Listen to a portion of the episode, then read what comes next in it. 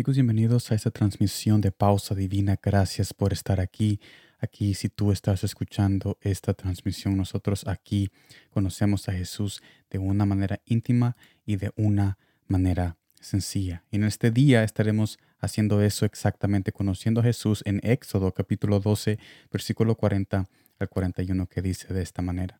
Y pasados los 430 años, en el mismo día todas las huestes de Jehová salieron de la tierra de Egipto.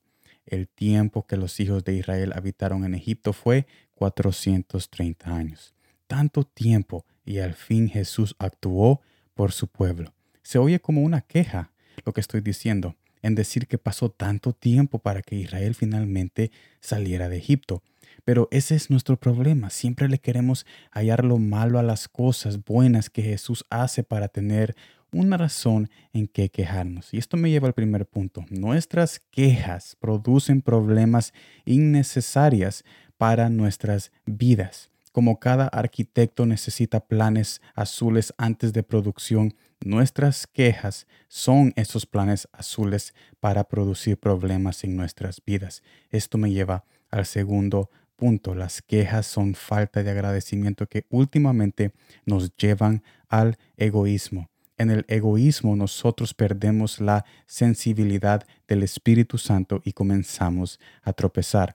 Y esto me lleva al tercer y último punto. Necesitamos no ver el tiempo que costó para llegar al triunfo, sino quién estuvo todo este tiempo con nosotros. Al reconocer a Jesús en cada paso nos damos cuenta de algo.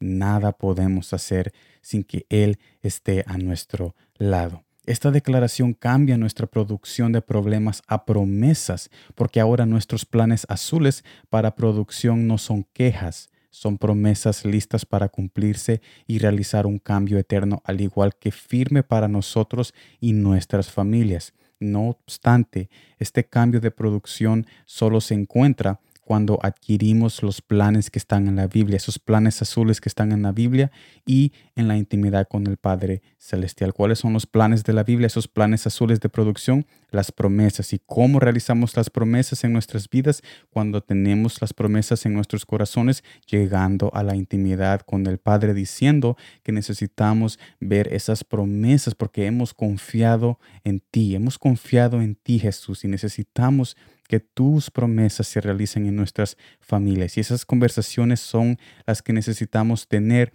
y no conversaciones tanto tiempo y no me has dado esto o tanto tiempo y hasta ahorita me está dando esto. O sea, esas son las conversaciones que nos alejan de la presencia de Dios. Mire lo que dice San Juan capítulo 11, versículo 41 al 42. Entonces quitaron la piedra de donde había sido puesto el muerto. Y Jesús, alzando los ojos a lo alto, dijo, Padre, Gracias te doy por haberme oído. Yo sabía que siempre me oyes, pero lo dije por causa de la multitud que está alrededor, para que crean que tú me has enviado.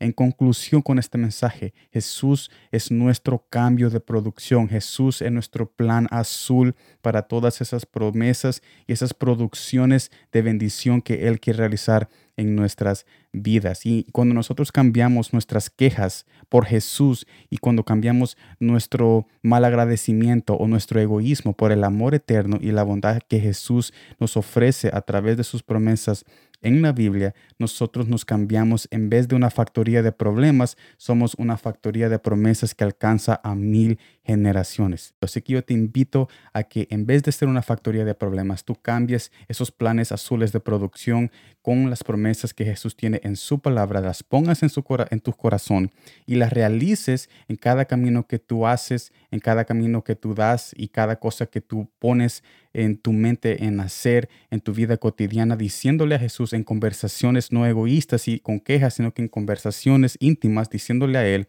que esas promesas que tú tienes y has adquirido en tu corazón por medio de su palabra, necesitas que esas promesas se realicen en tu familia y en tu corazón porque tú has confiado en Él y Él es justo y Él oye siempre los clamores de los hijos e hijas que están siempre corriendo a sus brazos. Así que yo te invito a que sigas adelante con esta transmisión. Yo te abrazo y te digo que hay un propósito para tu vida y las vidas de tus familias. Gracias por estar aquí. Nos vemos mañana en la siguiente transmisión y como siempre, gracias por el tiempo.